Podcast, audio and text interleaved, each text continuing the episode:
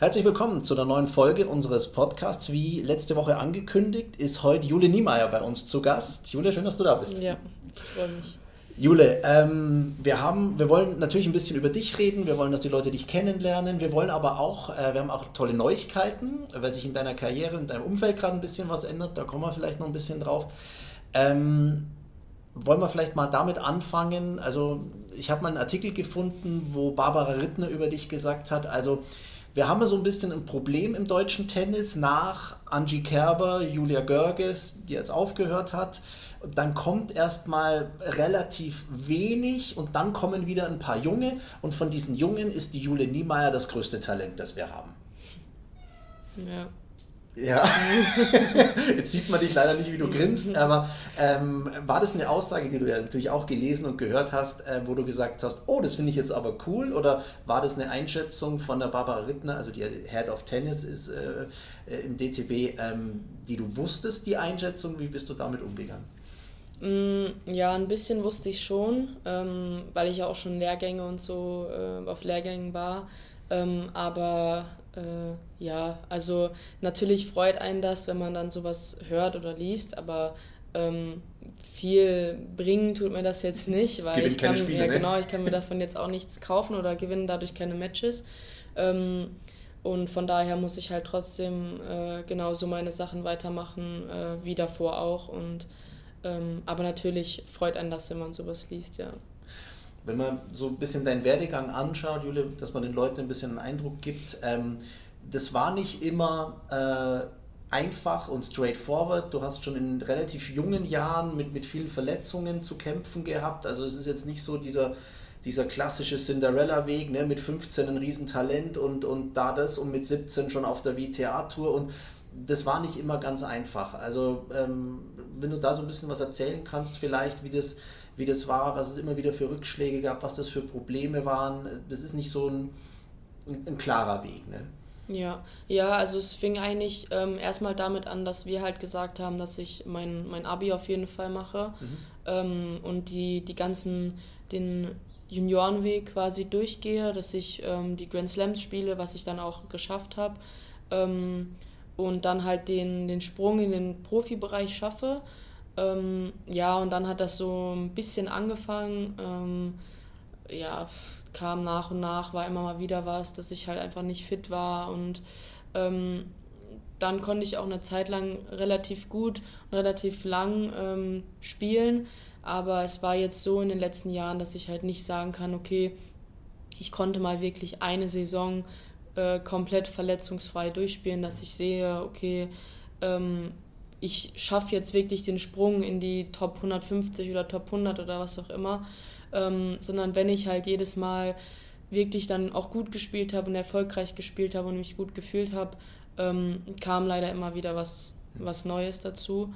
Ähm, und deswegen, ähm, ja, ich habe mir das natürlich anders vorgestellt, aber äh, die Sachen sind, also ist jetzt alles so gekommen und äh, da muss ich jetzt das Beste draus machen. Ne? Bist du so ein Typ, der dann auch aus solchen Rückschlägen es schafft, eine neue Motivation zu ziehen? Oder ist es dann doch immer wieder, fällt man da wieder so ein Loch, wenn du sagst, naja, jetzt hatte man eine Phase, hat sich gut gefühlt, hat auch ein paar gute Ergebnisse gehabt und dann kommt wieder was? Ist es das, wo man sagt, je häufiger das kommt, dass man, okay, ich kann damit umgehen, weil ich weiß, ich komme da wieder stärker raus auch? Ähm, oder wie, wie bist du mental da, da drauf bei sowas? Äh, ich würde sagen, so ein, so ein Zwischending. Mhm. Also klar, wenn man sich dann verletzt oder ein MRT gemacht hat und man dann die Diagnose gesagt bekommt, dann fühlt sich das immer scheiße. Oh, äh, also man nicht, darf Scheiße äh, sagen. Scheiße an, aber ähm, ja, dann, ich würde sagen, ein paar Tage danach, wenn man ein bisschen mit, mit der Familie gesprochen hat, mit, mit einem Trainer gesprochen hat oder ähm, ja, dann in meinem Fall noch mit einem Physio gesprochen hat, ähm, die einen dann alle aufbauen und versuchen, so Mut zuzusprechen, dass es doch nicht so lange dauert, dass wir, ja, das Übliche, dass es einfach äh, schnell geht und ähm, ja, und dann versucht man halt eigentlich schnellstmöglich wieder äh, ja, alles zu geben, dass man wieder auf dem Platz stehen kann. War jetzt letztes Jahr so gut wie nicht möglich, ähm, 2020 Ähm, es zieht sich durch alle Sportarten durch. Ähm, klar, in einem gewissen Profibereich äh, versucht man trotzdem Turniere zu veranstalten. Das hat man ja gesehen, hat die Australian Open jetzt gesehen, man hat auch im letzten Jahr gesehen, was versucht wurde zu machen. Ähm, für die, du bist jetzt immer so ja, 200, 250 in der Welt, also sprich, ähm, wer sich im Tennis jetzt nicht so auskennt, man muss sich für die großen Turniere qualifizieren, ähm, je nachdem, wie man halt in der Weltrangliste steht, war dieses Jahr für eine Spielerin, für dich, die auf dem Sprung ist und, und eben in diese Top 150, 100 rein will, ein verlorenes Jahr, weil man auch wissen muss, man konnte sich gar nicht wirklich verbessern in der Weltrangliste, dadurch, dass es diese Turniere nicht gab und das System, ich will jetzt da nicht zu so sehr drauf mhm. eingehen, aber das System, da wurden dann Punkte eingefroren und es war das ein verlorenes Jahr für eine Spielerin, für dich, ähm, also von der Weltrangliste her? Ja, für mich persönlich waren, äh, war das natürlich ganz bitter, ähm, weil ich im Jahr davor halt auch schon äh, ja, ein halbes Jahr nicht spielen konnte, weil ich verletzt war. Ähm, und dann fängt man wieder an zu spielen und dann, okay, kommt Corona und dann kann man wieder ein halbes Jahr nicht spielen. Mhm. Äh, das heißt halt für mich einfach, dass in, in den letzten zwei Jahren ein komplettes Jahr äh, ja, weggefallen ist. Ähm, was natürlich extrem lang ist, ein ganzes Jahr, wenn man das jetzt mal so ja, im Nachhinein betrachtet. Ähm, aber äh, ja, das war, war natürlich für alle gleich. Das ist was anderes, als wenn man sich jetzt verletzt und man als Einzige nicht spielen kann. Mhm. Ähm, und deswegen war das natürlich nicht, nicht schön, dass man nicht spielen konnte, aber ähm, es war jetzt nicht so, dass man ähm, ja, dass andere Spielerinnen einen überholen konnten oder auch Punkte sammeln konnten. Deswegen, ähm, aber ja, das System ist natürlich schon äh, ist, ist extrem schwierig, dadurch, dass auch einfach wenig Turniere im Moment stattfinden, zumindest bei den Damen, bei den Herren ist es ein bisschen anders. Ähm, ist es halt extrem schwierig, da nach oben zu kommen, wenn Spielerinnen, die verletzt sind und nicht spielen können, ähm, einfach ihre Position halten können, mhm. muss man auch erstmal an denen vorbeikommen. Ähm, und ja, das ist auch, also es wird auch gerade ein bisschen diskutiert, so was ich ähm, mitbekomme von den, von den größeren Spielern, die sich jetzt dazu geäußert haben, wie ein Zverev oder ein Rublev, mhm. ähm, die das auch stark kritisieren. Ähm, aber ja, ich mhm. finde es sehr schwer, da eine Lösung für zu finden. Ja. Nach so einem beschissenen Jahr, wie letzten Jahr, ähm, was sich ja durch alle Sportarten zieht, wenn dann am Ende, wie in deinem Fall, auch noch sowas dazukommt wie eine Corona-Erkrankung, ähm, das war glaube ich so um Weihnachten oder kurz mhm. bei, um, äh, vor ja, Weihnachten bei dir, ähm, ist man dann sozusagen, hat man dann alles über und sagt sich so, und das jetzt auch noch? Ähm, ja, tatsächlich schon, ja. Also da das, das äh, letzte Jahr äh, sowohl beruflich als privat für mich äh, einfach ein, ja, das würde ich sagen, jetzt das, das schlimmste Jahr war, mhm. ähm, hat es nochmal so einen richtig schönen, ähm, schönen Abschluss, Abschluss bekommen. Passt dann wie Arsch ähm, auf einmal, oder? Ja, genau, ja. durch die Corona-Erkrankung. Deswegen war es dann irgendwie, ähm, da ich halt nicht mehr zu Hause bei der Familie wohne, jetzt seit sechs Jahren, ähm, äh, war Weihnachten immer so für mich was, was sehr Schönes, wo man halt einfach, wo alle zusammen sind, wo man, ich weiß nicht, im, im Skiurlaub ist auch immer gewesen früher, ähm, war das halt sowas, ja, was, was ich überhaupt nicht wollte, was ich ähm, einfach vermeiden wollte. Und dann habe ich auch immer gesagt, okay, wenn ich jetzt, jetzt Corona oder in zwei Wochen Quarantäne über Weihnachten wäre für mich das Schlimmste. Ähm, ja, und dann ist halt Sag echt leider so, leider so passiert. Ähm, ja, meine Mama war dann mit mir in Quarantäne, deswegen. Aber schöne Weihnachten waren es, äh, ja, kann man, jetzt, kann man das jetzt nicht nennen. Wir haben da auch ab und zu mal telefoniert oder äh, WhatsApp hin und her geschrieben und jetzt muss man dazu sagen, es war jetzt bei dir ja auch nicht so die Sache, naja, ich habe zwar einen negativen Test, äh, einen positiven Test, aber milder Verlauf. Also es war schon was, was, äh, wo man sagt, es war jetzt kein so einfacher Verlauf. Also du warst jetzt nicht im Krankenhaus, mhm. aber wie du es geschildert hast, also das war schon einigermaßen besorgniserregend. Ähm, ähm als Profisportlerin nochmal was anderes, so eine Erkrankung wie für einen normalen Menschen, der ja seinen Körper auch braucht, um gesund zu leben, aber nicht sein Kapital ist. Mhm. Und wie hast du das empfunden? Wie, also wie äh, bedrohlich, weil es ja auch eine Krankheit ist, wo man nicht, nicht, noch nicht weiß, als Sportler, klar, wenn du weißt, ja. Muskelfaserriss, weißt du, okay, läuft so und so ab, so ab und da stehe ich wieder auf dem Platz. Wie, wie bist du damit umgegangen, mit dieser Unsicherheit oder diesem, ja, wie man das einschätzen soll? Ähm, also so Angst oder so hatte ich eigentlich nicht, aber es ähm, ist natürlich kein schönes Gefühl, weil es war dann auch so, dass es irgendwie nicht besser wurde. Also es hat sich dann schon so zwei, drei Wochen gezogen, bis ich da äh, so, eine, so eine leichte Verbesserung äh, einfach gespürt habe. Ähm, und ich hatte Glück, dass es ähm, dass in meinem Fall ich ein, oder wir einen sehr guten Draht zum, zum Hausarzt haben und wir auch privat mit ihm befreundet sind. Mhm.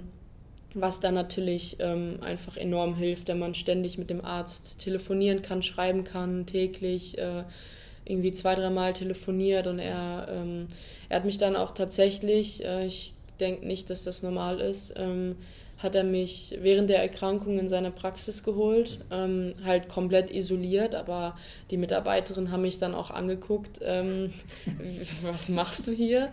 Ähm, und dann habe ich ja über Weihnachten zwei, drei Infusionen bekommen, äh, hochdosiert, ähm, ja, um halt irgendwie da mich wieder aufzurappeln.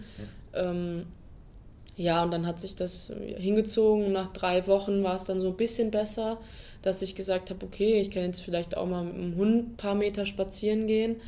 Ähm, also tatsächlich diese Atemwegsprobleme, ja, ne, genau, keine Luft zu bekommen, ja. schnell außer Atem zu sein. Also ich hatte dann, ähm, klar, so ähm, am ersten Tag hatte ich ähm, krasse Gliederschmerzen, aber die waren dann zum Glück nach einem Tag wieder weg. Aber das Hauptproblem war dann eigentlich die Lunge. Ähm, ich konnte halt ähm, mich nicht, meinen Körper nicht belasten, also Treppenlaufen war schon, war schon eigentlich echt, echt anstrengend für mich. Ähm, und dann habe ich eigentlich zwei Tage nur, äh, zwei Wochen nur auf dem Sofa gelegen und äh, der Arzt hat gesagt, geh in den Garten, geh in den Garten und dreh eine kleine Runde. Mhm. Das habe ich dann auch immer mal wieder gemacht, aber das war für mich ähm, ja anstrengend einfach. Ich war erschöpft und ähm, ich habe eigentlich gedacht, dass es wirklich länger dauert, dass es insgesamt, wir haben schon damit gerechnet, dass ich halt so, ja, dass es so zwei Monate oder so dauert. Mhm. Ähm, zum Glück hat es dann am Ende, habe ich fünf Wochen, glaube ich, ähm, vier, nach vier Wochen habe ich wieder ein bisschen was gemacht. Nach fünf Wochen stand ich dann wieder auf dem Platz. Ähm, ja, genau. Und dann äh, ging das relativ schnell zum Glück am Ende, ja. Mhm, jetzt ist es so, ja, drei Monate her. Ähm, spürst ja. du heute noch ähm, Nachwirkungen oder sagst du, nee, ich fühle mich wieder topfit oder nee, wirst du noch deswegen kontrolliert oder, oder sind da noch Auswirkungen da? Nee, ich fühle mich ähm, echt gut. Also ich habe mich dann auch direkt in der ersten Trainingswoche so von der Lunge her wieder gut gefühlt, ähm, dass ich gesagt habe, okay, äh, also ich ab und zu habe ich mal gehustet, mhm. ähm, aber das ist dann auch relativ schnell ähm, ja, weggegangen. Ähm, ich habe dann aber auch, äh, ja, weil der Arzt es so, so wollte, direkt ein, ein EKG gemacht, Belastungs-EKG gemacht ähm, und, und solche Sachen, Lungenfunktionstest, dass man da halt so, so machen kann. Mhm. Ähm, und dann hat er mir ähm, nach einer gewissen Zeit das Go gegeben, dass ich wieder langsam anfangen kann, ähm, ja, im Fitnessbereich was zu machen. Habe ich dann auch ähm, mit Flo zum Beispiel über FaceTime haben wir dann so Sessions gemacht. Mhm. so 30, 45 Minuten, wo ich dann auch gemerkt habe, boah, krass, also das war, wir haben nicht viel gemacht. Ähm, und ja, es war, es war so anstrengend für mich. Mhm. und dann haben wir das halt langsam, langsam gesteigert. Genug mit den schlechten Gedanken, reden wir über ja. positive Dinge, Jule. Ähm, du hast jetzt in den letzten Wochen, wir haben das, unsere Social Media Kanäle auch ein bisschen begleitet, ähm, äh, angefangen wieder Turniere zu spielen. Also muss, wer es im Tennis nicht so auskennt, es gibt die WTA-Turniere, das ist sozusagen die erste Liga, wo auch die Grand Slam-Turniere und diese Top-Turniere mhm. reingehören. Darunter gibt es sozusagen die ITF-Turniere ähm, wo du jetzt unterwegs bist, äh, wo auch Spielerinnen äh, unterwegs sind in, in diesen Weltranglistenbereichen. Da hast du jetzt vier Wochen hintereinander spielen können. Ich glaube, ein Turnier in Deutschland, dann zwei in Frankreich, eins noch auf Mallorca. Ja. Ähm, wie schön war das jetzt mal, unabhängig von den äh, Siegen oder Niederlagen, wieder so ein bisschen einen Tourrhythmus zu kriegen? Ich habe es sehr genossen. Da habe ich gemerkt, dass das ähm, einfach voll mein Ding ist. Äh, auch nicht irgendwie viel viel irgendwie äh, ja zu Hause zu sein oder ähm, es war dann wirklich so, was ich schon, schon echt seit Jahren nicht mehr hatte, dass ich halt von einem Turnier zum nächsten bin, beziehungsweise dazwischen nicht mal einen Tag irgendwie bei mir in der Wohnung war und dann äh, Wäsche gemacht habe, am nächsten Tag direkt weiter. Mhm. Und so ging das eigentlich ja, vier Wochen lang. Ähm, ja, und mir gefällt es extrem und mir macht es äh, sehr viel Spaß. Mhm. Der Einstieg war richtig gut. Ne? Ich habe dein erstes Match damals angeguckt. Das war gegen eine Spielerin, die fast oder über 150 Plätze ja. vor dir steht in der Weltrangliste. Ein wahnsinnig enges Match. Lebt man genau für solche Matches, also für das du dann für dich entschieden hast, wo man sagt, Mensch, man hat zweieinhalb Stunden oder drei Stunden auf dem, seine Seele auf den Platz gelassen, alles reingehauen. Ist es das, wo dann die Momente, wo man dann dafür wieder bekommt und weiß, genau deswegen mache ich das alles? Ähm, ja, das war für mich, also ich weiß, dass ich solche Spielerinnen schlagen kann, ähm, dass ich das Niveau habe, aber das halt konstant zu halten, das ist natürlich das Wichtige. Und ähm, für mich war das nochmal ähm, ein bisschen äh, ja, besonderer oder krasser, weil ich davor in der Woche in Frankreich halt aufgeben musste, ähm, wegen Rückenproblemen, weil ich einfach gemerkt habe, dass ich ähm, ja, dass die Fitness noch nicht so da war und der Körper sich an die Belastung noch gewöhnen muss und ich halt durch die Quali gegangen bin und da zwei Matches hatte. Ähm, und äh, ja, ich war dann fünf Tage hier in Regensburg.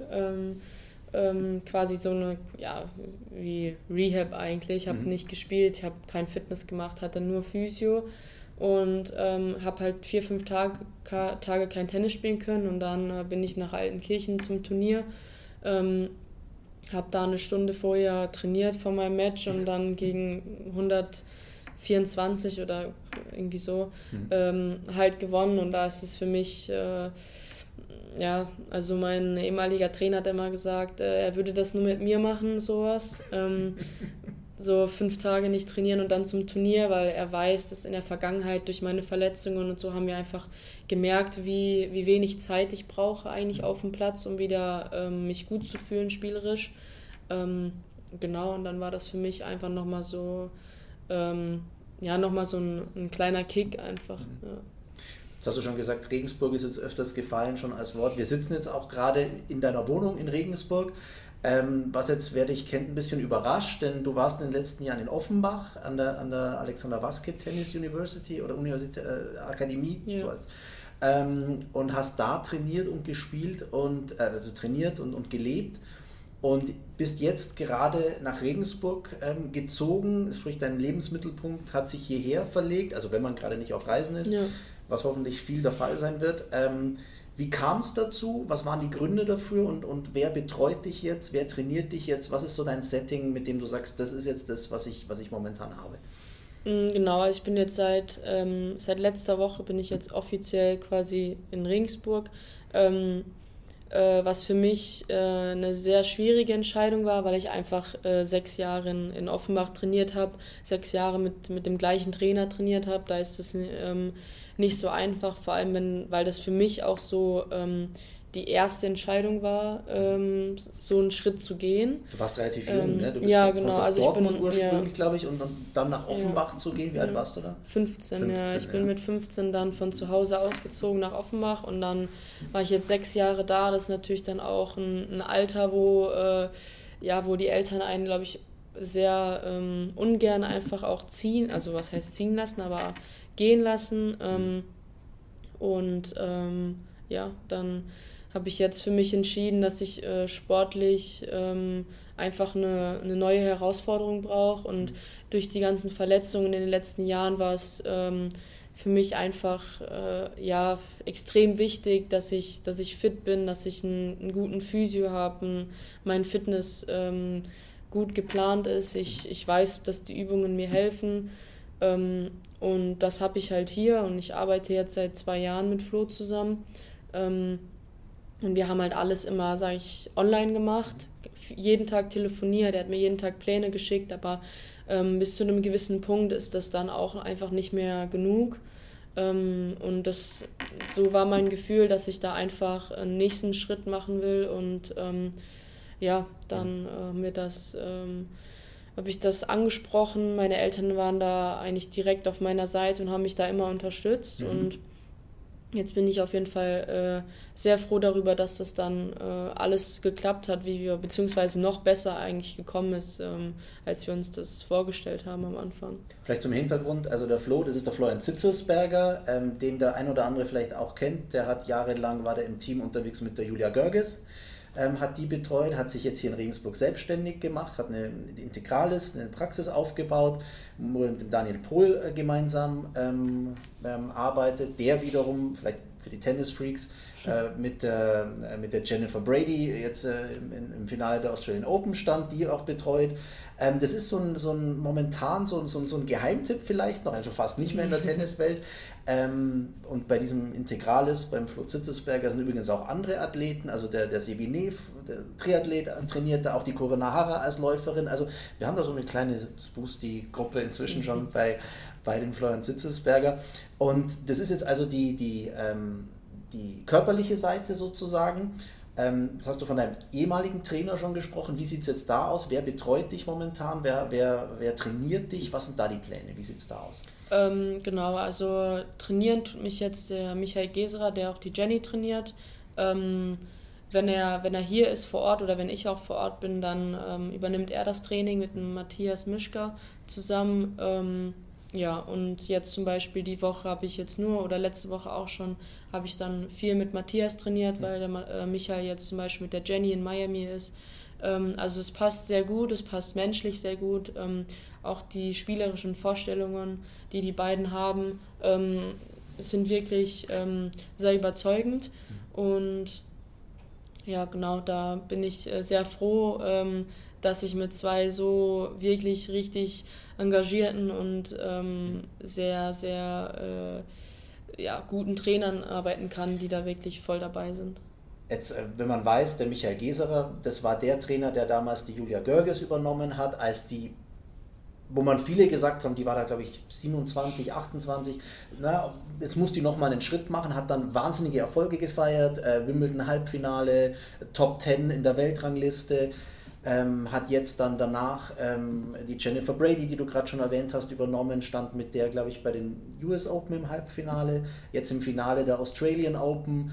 Ähm, wenn man sieht, was so ein Trainer auch in Kombination mit den Physios und dem Athletiktrainer in den vergangenen Jahren geleistet hat, ähm, ist es dann auch ein Grund zu sagen, jawohl, ich habe gesehen, das funktioniert, der kann Spielerinnen besser machen. War das dann der Hauptgrund, um zu sagen, ich mache jetzt diesen Schritt, ich brauche jetzt diesen neuen Impuls, diesen neuen Reiz einfach zu sehen und dem kann ich vertrauen, weil ich glaube, so ein Verhältnis Spieler-Trainer muss ein wahnsinniges Vertrauensverhältnis sein, oder? Ja, also das auf jeden Fall. Und ähm, ähm, das Lustige ist eigentlich, dass es ähm, ja, ein Zufall ist, dass mhm. äh, die beiden jetzt, sag ich mal, meine Trainer sind, weil das nicht geplant war. Wie kam das? Ähm, ja, so der Michael und Flo sind natürlich immer im Austausch und kennen sich sehr gut seit, seit vielen Jahren. Und dann, ähm, ja, als ich dann hier war, ähm, hat der Michael natürlich mitbekommen, okay, dass ich gerne hierher kommen würde. Und ähm,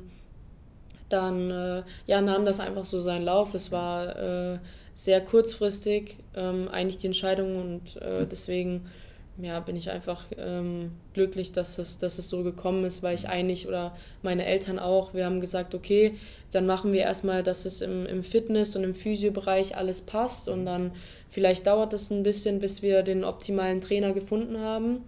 Ähm, aber das nehme ich in Kauf, dass ich da vielleicht äh, für eine gewisse Zeit einfach ähm, ja, keinen, keinen wirklichen Trainer dann habe. Ähm, und ja, dass ich jetzt, ich glaube, das kann man schon so sagen, mit, mit Michael, mit dem besten Trainer äh, in Deutschland äh, arbeiten kann und auch Matthias, der, sage ich mal, jetzt nicht so krass in der Öffentlichkeit steht, aber der auch schon viele gute Spieler gemacht hat, wie ein Kohlschreiber oder auch schon mit der, mit der Görges äh, gereist ist. Ähm, ja, ist einfach ja, ist ja. noch besser gekommen, als ich erwartet habe. Wenn man dich, wenn man dich spielen sieht, ähm, guter Aufschlag, gute Vorhand, ähm, bist eine Spielerin, die, die gern den Ballwechsel diktiert, ähm, unterbrich mich, wenn ich was Falsches sage, ähm, die, die gerne das Heft des Handelns in die Hand nimmt. Ähm, jetzt nicht die ist, die an der Grundlinie die Bälle ausgräbt und auf einen Fehler des Gegners wartet. Ähm, so hat ja auch eine Julia Görges gespielt, so spielt auch eine Jennifer Brady. Wahnsinnig attraktiv zum Zugucken, weil offensiv, weil ich bin der, die Spielerin auf dem Platz, die, die, die das Spiel entscheiden will. Ist es auch so eine wichtige äh, Komponente zu sagen, ja, genau deswegen ist er vielleicht auch der richtige Trainer für mich, weil, das, weil diese Spielphilosophie da auch zusammenpasst? Mm, auf jeden Fall. Also das habe ich jetzt ähm, eigentlich direkt in der, in der ersten Einheit, die wir zusammen gemacht haben, gemerkt, dass er ähm, ja auch von, von meinen Volleys ähm, sehr überzeugt ist oder beide sehr überzeugt sind. Und ähm, das versuchen wir auch gerade ähm, ja, mit, in, mit in mein Spiel einzubauen, mhm. dass ich einfach ähm, viel ans Netz gehe, offensiv spiele, ja, und einfach ähm, offensiv spiele und auf, mein, ja, auf meine Chance warte, um dann äh, der Gegnerin immer, immer einfach Druck zu geben. Ist das die Zukunft des Damentennis? Also äh, ich bin ein paar Jahre älter als du. Ich kenne noch eine, eine Arantxa Sanchez, die Mondbälle zurückgespielt mhm. hat und damit die French Open gewonnen hat, mal übertrieben gesagt. Aber ist es die Zukunft des Damentennis, dieser, dieser Weg nach vorne, das Aggressive, die Punkte zu verkürzen? Also ein bisschen, ich will nicht sagen, mehr in Richtung Männertennis zu gehen, aber ist das in deinen Augen auch der, der, der Weg, wo man sagt, die Spielerinnen werden Erfolg haben, die, die so spielen? Ähm, ich glaube auf jeden Fall, dass ähm, es mit solche Spielertypen, dass es die nicht, nicht oft gibt mhm. auf der Damentour. Ähm, die einen guten Volley haben, die einen guten Slice haben, die viel ans Netz gehen, die sich vor allem am, am Netz auch einfach wohlfühlen. Mhm. Da gibt es nicht so viele, weil viele meiden eigentlich, äh, vorne am Netz zu stehen. Ähm, und ich glaube, dass es ähm, einfach extrem schwierig ist für, für andere Spielerinnen mit diesem Spielstil umzugehen und da äh, ja, auf, einen, auf einen kurzen Slice oder je nachdem, was man halt da mit dem Slice machen kann, lang, ähm, darauf zu reagieren. Und ähm, deswegen glaube ich, dass es einfach eine extreme Waffe ist, wenn man ähm, viele Spielvarianten hat mhm. ähm, und einfach flexibel ist auch auf dem Platz. Also manchmal ist es auch ähm, ja, nicht so einfach, wenn man viele Optionen hat, ja. Ähm, weil dann rattert es mal kurz, bevor man schlägt und dann ist dann der Ball schon, schon, schon, zu spät. Ja. Ähm, aber es äh, ist natürlich was Schönes, wenn man einfach viele Optionen hat und äh, Vorhand flach spielen kann, ziehen kann und äh, da einfach mit dem Ball ein bisschen, bisschen spielen kann. Ja. Ja, der Gegnerin auch keinen Rhythmus zu geben. Ja, ne? genau. Ja. Spannend. Also ich bin gespannt, wie sich das entwickelt. Wir müssen auch schon zum Ende kommen, weil für, zur Erklärung, wir sind jetzt knapp zwischen zwei Trainingseinheiten und du musst schon gleich wieder zurück auf den Platz. Letzte Frage noch, Jule, ähm, zur näheren Zukunft. Ähm, ein paar Wochen gibt es ein WTA-Turnier in Deutschland. Ähm, gibt es da eine Chance, dass wir dich da vielleicht sogar mal bei einem WTA-Turnier sehen können? Ja, also ähm, erstmal werde ich jetzt, ich habe jetzt drei Wochen dann trainiert, wenn wir nächste Woche Freitag ähm, in die Schweiz fahren zum Turnier, da spiele ich einen, einen 60.000er. Mhm. Ähm, und da wollen wir einfach ein paar Matches reinbekommen. Da geht es dann auch, also was heißt endlich, aber ich freue mich sehr darauf, dass es jetzt auch wieder rausgeht. Mhm. Und genau, da wollen wir ein paar Matches reinbekommen und uns dann auf, auf Stuttgart vorbereiten, aufs WTA. Da sieht äh, stand jetzt, stand jetzt danach aus, dass ich eine Wildcard für die Quali bekomme. Mhm. Ähm, genau, und dann ähm, ja, werden wir uns darauf vorbereiten. Ähm, der Michael wird mit der Jenny da sein, der Flo wird auch da sein mit der Petra Kvitova mhm. und ähm, ich werde auch da sein. Von daher wird das, ähm, glaube ich, ein, ein, gutes Turnier und ich freue mich drauf und äh, ja. Wird spannend. Also ich glaube, das ist, wird ganz, ganz spannend, dich in den nächsten Wochen und Monaten äh, zu verfolgen. Und wir werden es natürlich auch begleiten. Ähm, vielen Dank für deine Zeit, Jule. Ja. Ähm, du musst jetzt gleich wieder zurück auf den Platz. Äh, was steht es dann an? Aufschlagtraining, glaube ich. Genau, oder? ja. Wir haben jetzt in den, in den, letzten Wochen oder ja, letzte Woche, diese Woche, haben wir sehr viel aufgeschlagen. Wir haben morgens immer ähm, zwei Stunden trainiert, dann quasi Mittagspause, zwei Stunden gegessen und jetzt nochmal eine Stunde nur Aufschlag, ähm, weil wir einfach oder weil ich in der Vergangenheit sehr wenig Aufschlagtraining gemacht habe oder machen konnte aufgrund von Verletzungen. Äh, es war dann mal die Schulter, dann mal, war es mal der Rücken und dann hat man auch einfach den Fokus aufs Spielerische gelegt und nicht, nicht direkt auf den Aufschlag. Ähm, genau, und jetzt ähm, haben wir dadurch, dass ich halt auch mit dem Aufschlag dann mal ans Netz gehe oder einen kurzen Ball bekomme oder einen kurzen Return dann und dann ans Netz gehe damit, dass ich ähm, den Aufschlag einfach äh, konstanter und schneller, besser, mhm. ähm, genau, dass die, die Quote da immer hoch ist im Match, ähm, haben wir gesagt, wir servieren nachmittags immer eine Stunde. Okay. Ja. Also dass der Michael Geserer und der Florian Zitzesberger eine gute Aufschlägerin machen können aus dir, ja. haben sie mit der Julia Görges bewiesen. Die war mal ja. ein Jahr lang oder zwei Jahre die beste Aufschlägerin ja. auf der Tour. Jule, vielen, vielen Dank, dass das so zwischenrein geklappt hat, äh, dass du uns deine Mittagspause geopfert hast. Und ähm, dir alles Gute und bleib gesund. Dankeschön, gleichfalls.